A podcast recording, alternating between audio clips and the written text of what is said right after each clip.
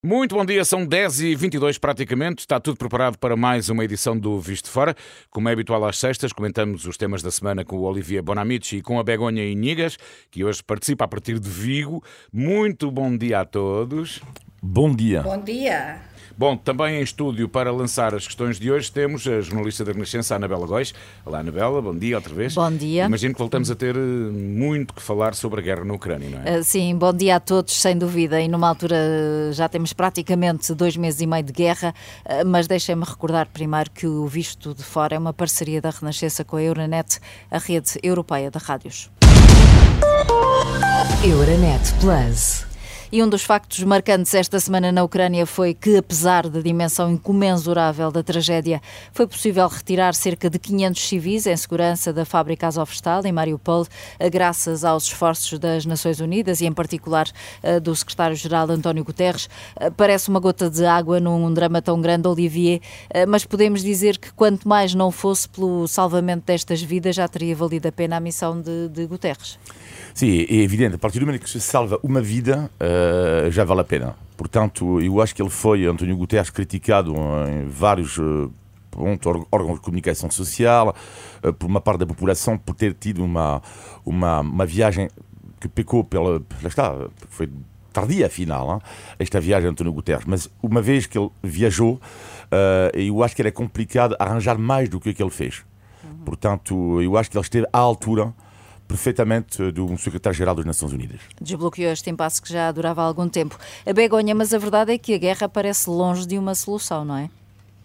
Sem dúvida que passam dois meses, dois meses e meio já e continuamos prácticamente como começo, eu diría non como começo, ainda con máis problemática que no começo, porque no começo da, da guerra eh, ninguén sabía moito ben o que ia acontecer, non sei se se lembran, mas moitos analistas internacionais dixeran na altura que sería uma, un conflito moito breve, non é? que todo apuntaba a iso, mas non é verdade, este conflito eh, por moitas filtrações que parece que há, que apontam a que pode haver um fim, a que, a que Putin no, no dia 9 de maio pode anunciar qualquer coisa, um alto, alto fogo, algo assim, eh, cá continuamos e os mortos continuam a crescer. Uhum. E isso é a única realidade que temos neste momento. Esta semana, o presidente bielorrusso Alexander Lukashenko disse que nunca lhe passou pela cabeça que a guerra viesse a arrastar-se desta forma.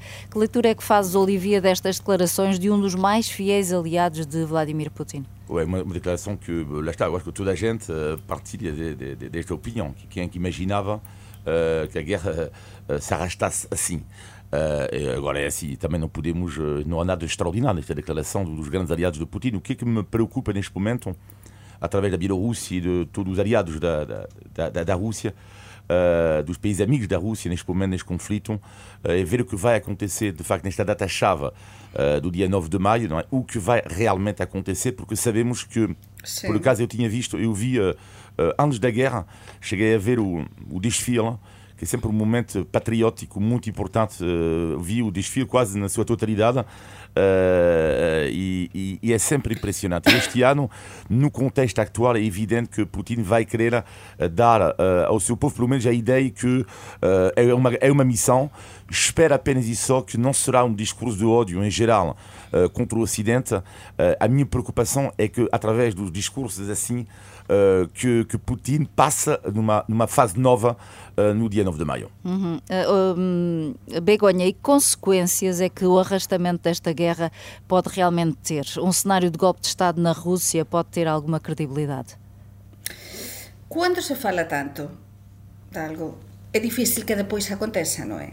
Porque os serviços secretos costumam trabalhar bem, eh, estamos rodeados. É unha guerra tamén paralela no que eh, a parte de dos espías, a parte de a parte internacional a, eh, diferente o que o conflito no terreno, non é as negociações, e há moitas filtrações, como eu dicía un momento. Por tanto, cando se fala tanto que pode haber un golpe de Estado, non sei se isto é para acontecer.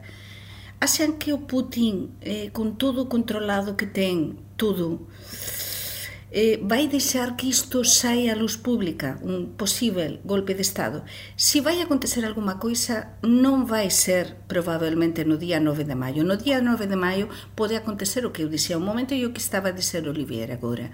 É dizer, unha nova fase, un novo momento, mas todo así tan, tan planificado, tan planeado, tan anunciado, difícil, non é? Que algo pode acontecer próximamente? Pode ser. Isto me a referir si mm, os apoiantes internacionais de Putin comenzan a ficar para atrás, como estábamos a dizer a un momento, si internamente a divisão é moito grande, tamén isto dará pode dar lugar a un posible golpe de Estado. Mas non sabemos en realidade como están as coisas lá dentro. Non temos imprensa internacional lá dentro. Por tanto, é moito, moito, moito, moito difícil saber mesmo o que pode acontecer. Teremos de aguardar pelos próximos dias, mas continuam, entretanto, em paralelo as ameaças de Moscou à NATO, à Moldávia e a vários países nórdicos. Tivemos também exercícios russos com armas potencialmente nucleares. São demonstrações de força ou provas de fraqueza de poder Putin, Olivier Eu diria que é a banalização uh, da arma nuclear, da ameaça nuclear. Uh, e que está por, por, parte da Rússia. E aliás, uh, há, há, alguns vídeos que circulam, e não são fake news, porque são, são vídeos nos três jornais russos, tanto no canal público como no canal privados, Uh, e estamos a ver tipo um, pessoas até que apresentadores que se riem em direto uh, sobre o facto de eventualmente haver uma bomba em França, uma bomba, sei lá, em Berlim. Uh, no outro dia havia o Reino Unido apagado do mapa. Uh, por parte do apresentador do telejornal. Uh, portanto, e tudo isto, um clima parece que estão lá pronto a brincarem com isso. O que é preocupante é que a Rússia sempre disse que irá usar a arma nuclear se houver uma ameaça existencial. A grande questão é que eles consideram-se sempre ameaçados e cada vez mais consideram-se ameaçados. E o que me preocupa é que o jogo perigoso de Putin provoca também por parte do Ocidente uma, um, um, jogo, entre aspas, perigoso. Lá está, através da entrega de armas e não só.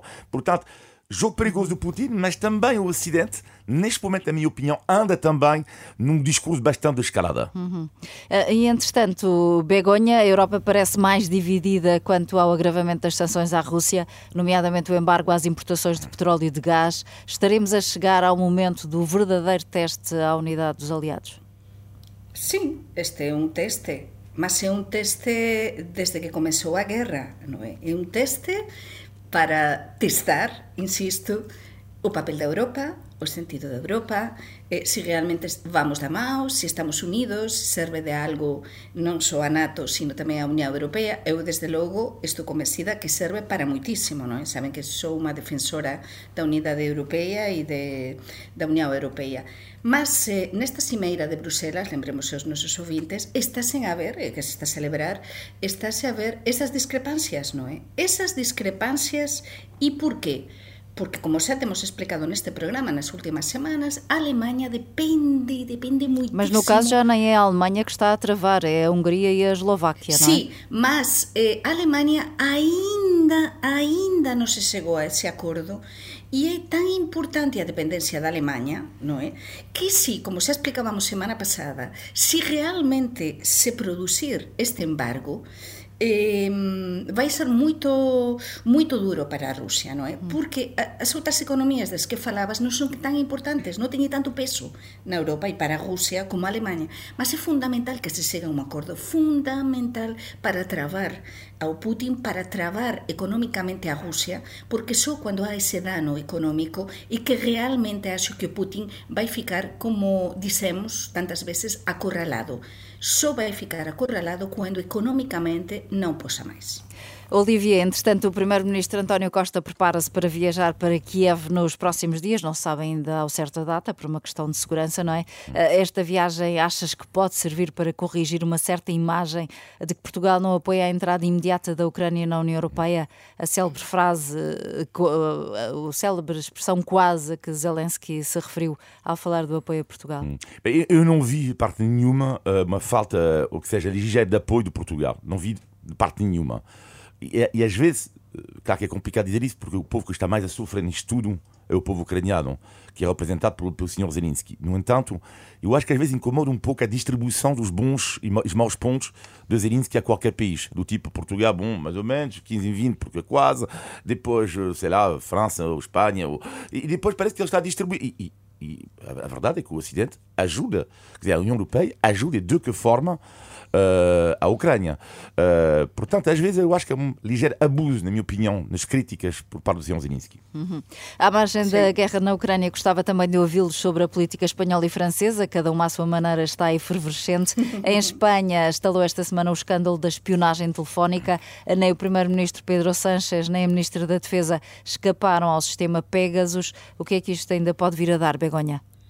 Ui, moita coisa. A política española e a actualidade española efervescente, non é? Eh? En resumo, temos a directora do, do Centro Nacional de, de, de, de, de Espionaxe, en resumo, non é? Eh? De, das segredas españolas, eh, Paz Esteban, eh, que está baixo o foco non é? Eh? dunha pista política eh, acusada eh, do CNI ter espiado eh, a Generalitat, eh, os independentistas da Cataluña, mas é que non é só iso, porque tamén, entre tanto, o goberno do Pedro Sánchez saiu a palestra a dizer que tamén eles tiñan sido eh, espiados. Isto chegou ata tal punto que a Paz Esteban teve de onten comparecer nun Parlamento español e explicar que tiña autorización judiciaria para facer para espiar aos independentistas cataláis que non sei se se lembran os nosos ouvintes todo isto aconteceu cando eh, aconteceran aquelas manifestações na Cataluña tan terríveis coas persoas con lutas na,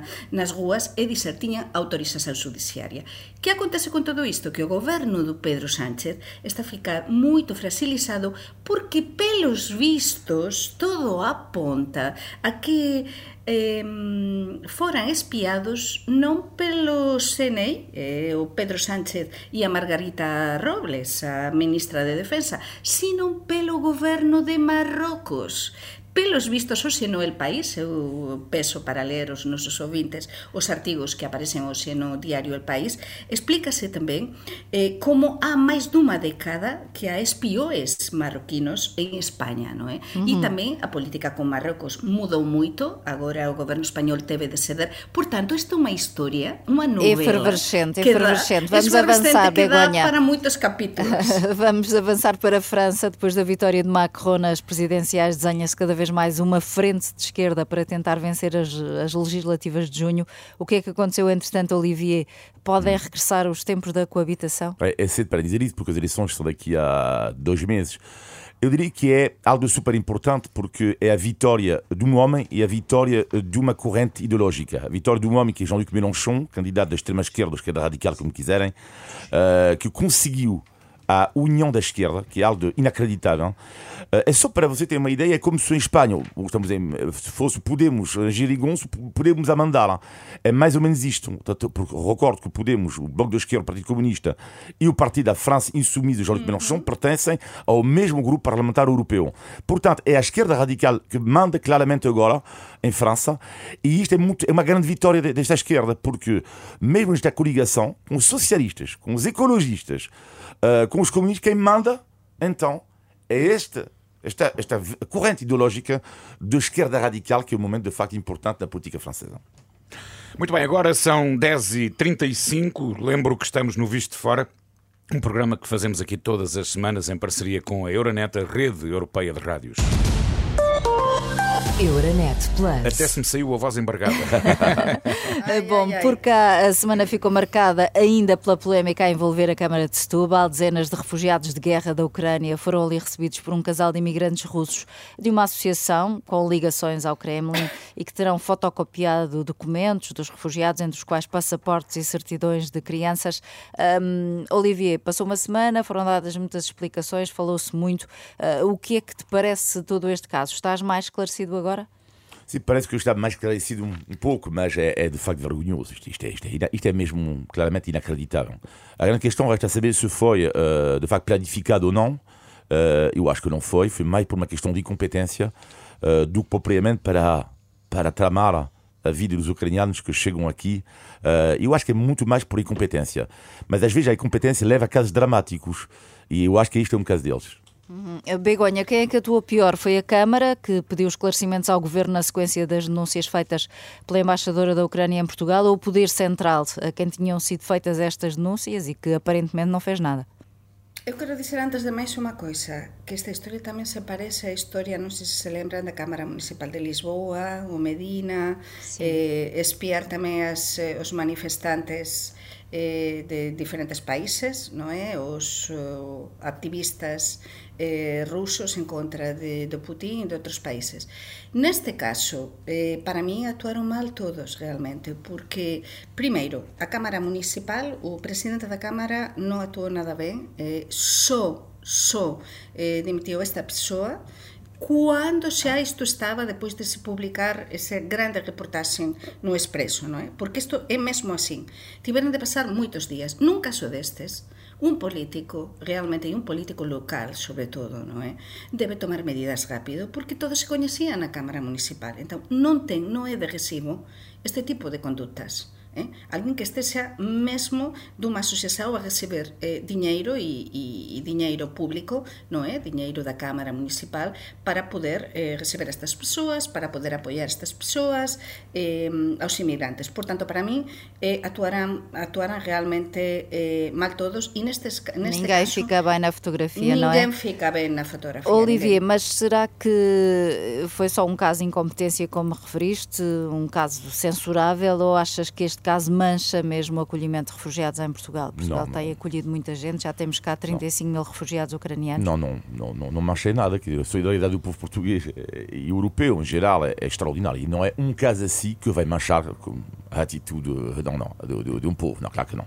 Uhum, também essa a percepção que tens, Begonha. Uh, mas sim, e sim. em relação à própria Câmara? Um, André Martins, o presidente da Câmara de Subal, deveria ter-se demitido ou o PS poderia ter uh, forçado a, a, queda do Executivo e, e, a convocação de novas eleições? Ou não justifica tanto? Mais aquí estamos máis na mesma liña o que aconteceu na altura na Cámara Municipal de Lisboa, non? En un caso destes que o que, que tentas facer sempre os políticos é por como a barreira culpabilizar os outros os que fican máis para baixo, non é? Mas, sin dúbida, o, o presidente da Cámara Municipal de Setúbal ten, eh, como acabo de dizer, moita responsabilidade niso. Xa se viu na comunicación social cando apareceu como é que le actuou, non é? Nunha coisa destas, se realmente tenes eh, integridade, debes asumir a túa responsabilidade non é?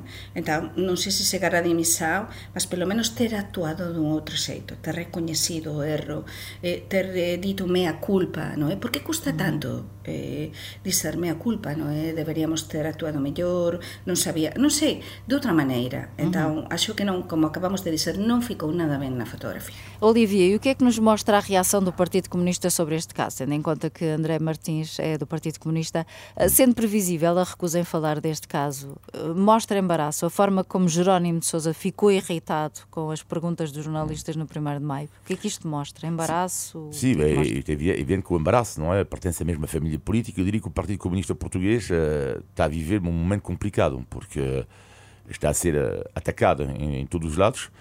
Eu acho que também me parece que vai pagar os partidos nas próximas eleições. Fica, ficaria muito surpreendido PCP não baixasse imenso no voto.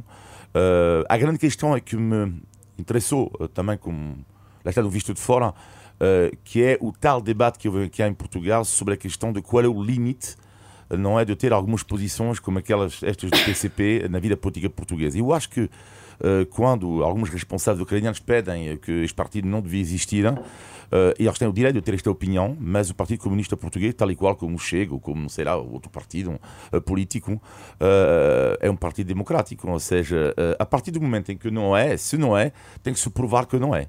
É, é, simples. Portanto, existem tribunais. Existem tribunais. Mas, e além disso, se um dia Uh, o senhor Jerónimo de Souza ou o senhor de Ventura ou qualquer outro uh, dirigente político uh, tiver uma declaração que vai contra a lei, Neste caso, é a justiça que tem que ter a palavra. Não são as pessoas que decidem porque é contrária à ideologia deles, quem é que é democrático e quem é que não é. Uhum. Uh, portanto, existem, existe justiça que decide isso. Isto, isso, isto a propósito, isso... Begonha, daquilo que defendeu o Presidente Sim. da Associação de Refugiados Ucranianos em Portugal, não é? Questionou o sentido de um país democrático como Portugal continuar a ter um partido como Partido Comunista. Achas que isto faz sentido, levantar esta questão? O que eu continuo com o que estava a dizer Olivier. É muito importante neste tipo de situações que o povo veja realmente como actúan estes partidos. O Partido Comunista Portugués ficou anclado no passado, non é? E entón, agora, nestas situações limite, onde estamos a ver como se actúa con estes refugiados, como se está, en teoría, a pasar información eh, toda a ponta a Rusia, non é? A ficar, a ficar con esa información.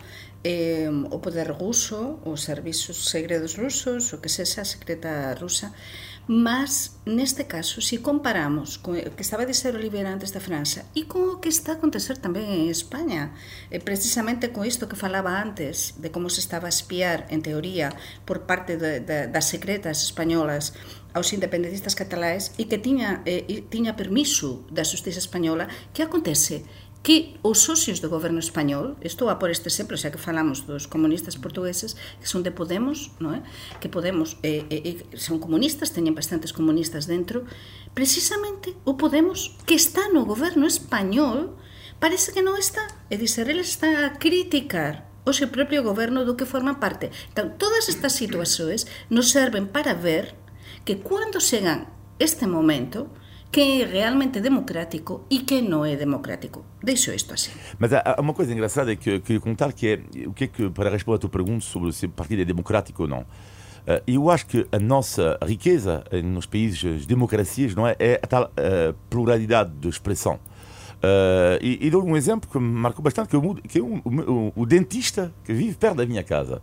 É um senhor que um dia dei um telemóvel, não é? O WhatsApp, e ele, uh, non-stop, envie non-stop, é uma mensagem por dia uh, de, uh, vamos dizer assim, de, de, de, de discurso, não é anti-ucraniano, não é pró-russo, mas é um pouco a teoria, enfim, que tudo isto, afinal, os Estados Unidos estão por trás, etc, etc. Bom, ok.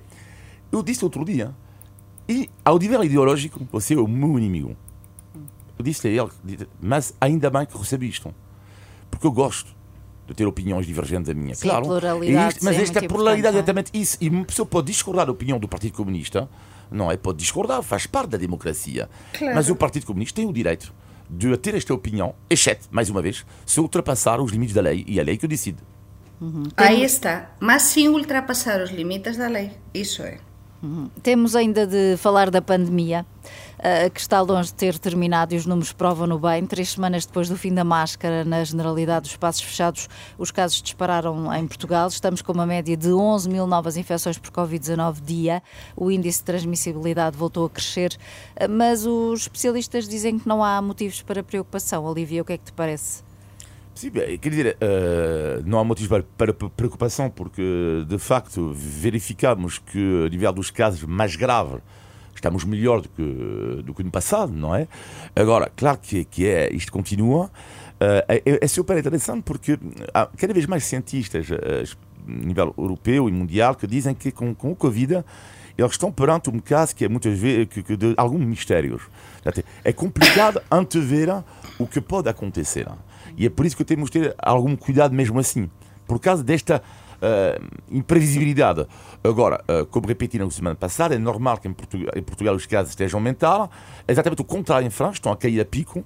Porquê? Porque em França o uso da máscara, como disse na última semana, uh, já não é uh, obrigatório desde há um mês e meio. Portanto, em França, o que é que aconteceu? Um pico uhum. uh, de infecção e, e agora estava a ver 50 mil casos por dia, eram 150 mil no início do mês de abril. Portanto, é normal que Espanha e Portugal, neste momento, tenham casos a aumentar, tendo em conta que a máscara foi largada há pouco tempo. Uhum. É, Mas está a aumentar muitíssimo os casos. E aqui em Espanha está, está a aumentar muitíssimo. Todos conhecemos pessoas que, que, que están a apañar COVID. E outra coisa importante, está a haber moito COVID persistente entre persoas tamén que o están a apañar agora. Isto non acabou, eu insisto, sempre digo a mesma coisa.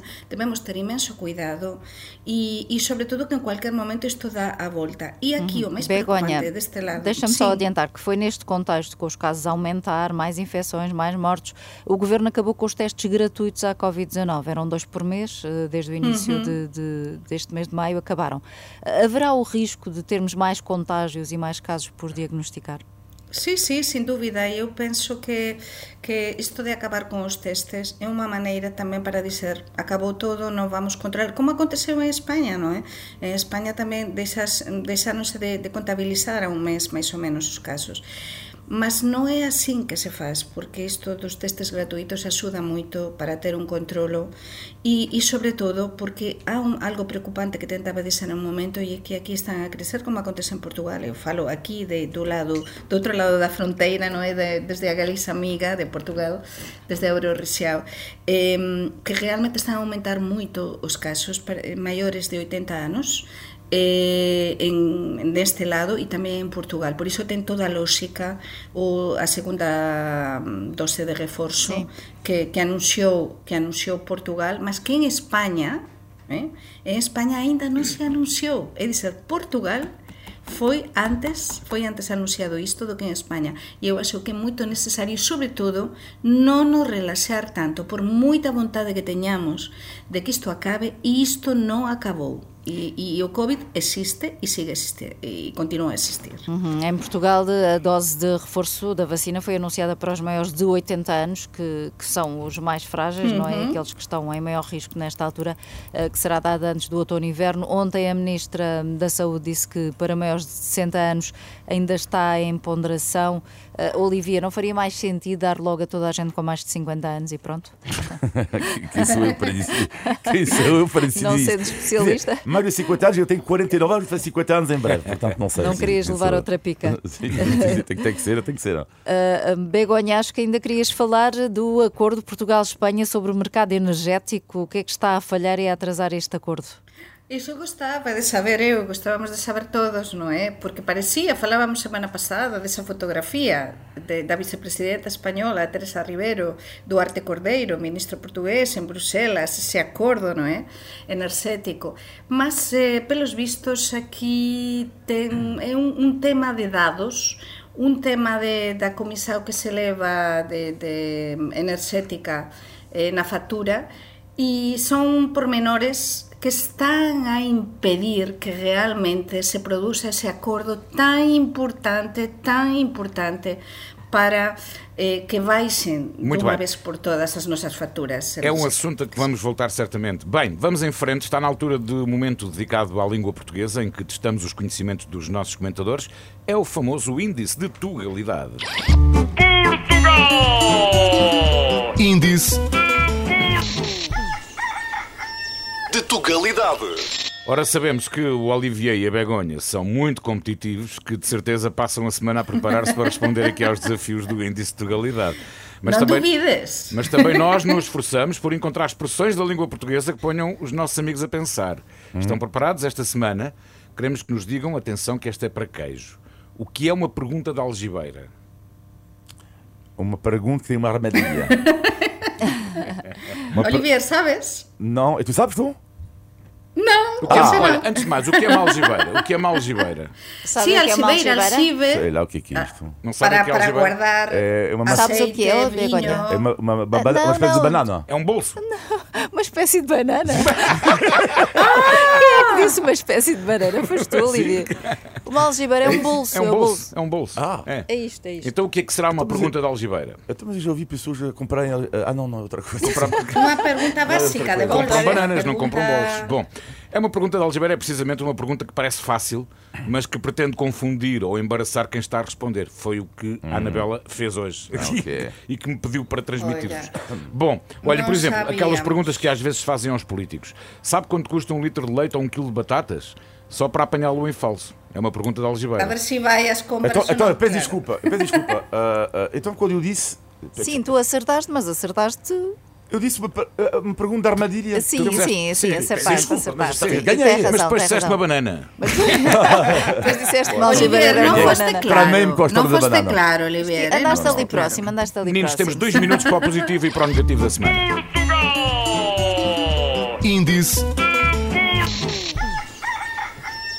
de Tugalidade. 30 segundos a cada um. Begonha, começamos pelo teu negativo. Ai, difícil. Comunicações, ligações ferroviárias. Galiza ou Portugal, Galiza. Vivi eh, no outro dia, terça passada, no famoso Celta, entre Porto e Vigo. Olha, além de que o comboio é velho, velho, velho, velho, não só isso, senão que nos pararam em Viana do Castelo para apanhar um outro comboio para Vigo. eh? un outro comboio aínda máis vello, porque non sei que aconteceu. É dicer, isto é surreal, como ah. diría o noso Olivier. Por favor, señores, com esse percurso tão maravilhoso, tão bonito, a ver o mar, a desembocadura do Minho, por favor, façam alguma coisa, pelo menos que os comboios sejam decentes. Fica dado o recado. O teu negativo, Olivier. O meu negativo tem a ver com o sistema uh, em Portugal do ATL. Uh, não, é, gosto das pessoas que lá trabalham, conheço até alguns, não gosto do sistema do ATL em Portugal. Há uma falha gigante que eu não percebo bem. Ocupação de tempos livres? Desculpa, sim, sim. Vou explicar porquê, que acho escandaloso. Acho escandaloso que numa escola pública, quando há, há um professor que falta, depois os militares estão ao do rasto e, e, e, e têm que procurar uma alternativa. E muitas vezes, qual é a alternativa? É o ATL. Só que há um problema. É também como é que fazem os, os, os pais mais eh, carenciados. Como? Não estou a perceber. Não. E este sistema do ATL, que devia ser apenas e só um complemento, não é? Já é quase às vezes uma substituição de um sistema que anda a falhar completamente. E pergunto eu como é que é possível que as pessoas não tenham, que não tenham dinheiro, pagam depois alguém para simplesmente ensinar algo aos seus filhos. Muito bem observado. O teu positivo da semana, Begonha. Duas coisas. Ai, ai. Primeiro que ontem eu pude celebrar cá em Vigo, eh, não estava em Portugal, mas estava quase em Portugal, o Dia Internacional da Língua Portuguesa. Eu É. celebrei cá Boa. e celebrei no Instituto Camões de Vigo, que é maravilhoso, eu recomendo aos nossos ouvintes. É uma, um palacete do século XIV, E outra? E a outra? E a outra, a outra ten a ver con os meus fillos, que no día da mai non me tiñan, non tiñan tido tempo para me ofrecer nada, e mm. no día seguir, dísme o meu fillo máis vello, Tiago, mai, o día da mai é todos os días. Ora vai. Entón, hoxe tive tempo e te compramos o libro, comprar o meu libro, maravilloso. Sabes de quen, Olivier? Ah? Da biografía da Angela Merkel. Ah. Eh? Muito bem. Olivier, vamos ao teu positivo. Aí o meu positivo não é bem positivo, é uma esperança, porque a nível do desporto estou contente, porque logo a seguir eh, vou comentar a volta à Itália de bicicleta, e se a minha esperança é porque o momento pode ser fortíssimo da história do desporto português, recordando que nunca um português na história, nem o grande Joaquim Agostinho, eh, ganhou uma grande volta, e seria genial, seria brutal para o desporto português que o João Almeida conseguisse o tal feito, e portanto é o meu positivo, a minha esperança da semana. Eu vou Vamos estar a- torcer contigo. Eu vou estar a acompanhar também, Vamos certamente. todos. Muito bem, é o fim de mais um Visto de Fora. Todas as semanas conversamos aqui sobre a Europa, Portugal e os portugueses. Já sabe que pode enviar os seus comentários e sugestões para visto de fora.rr.pt. Olivier, Begonha, Anabela, muito obrigado. Tchau, obrigado. Bom fim de semana. Bom fim de semana a todos. Olivier já ia a caminho do Eurosport.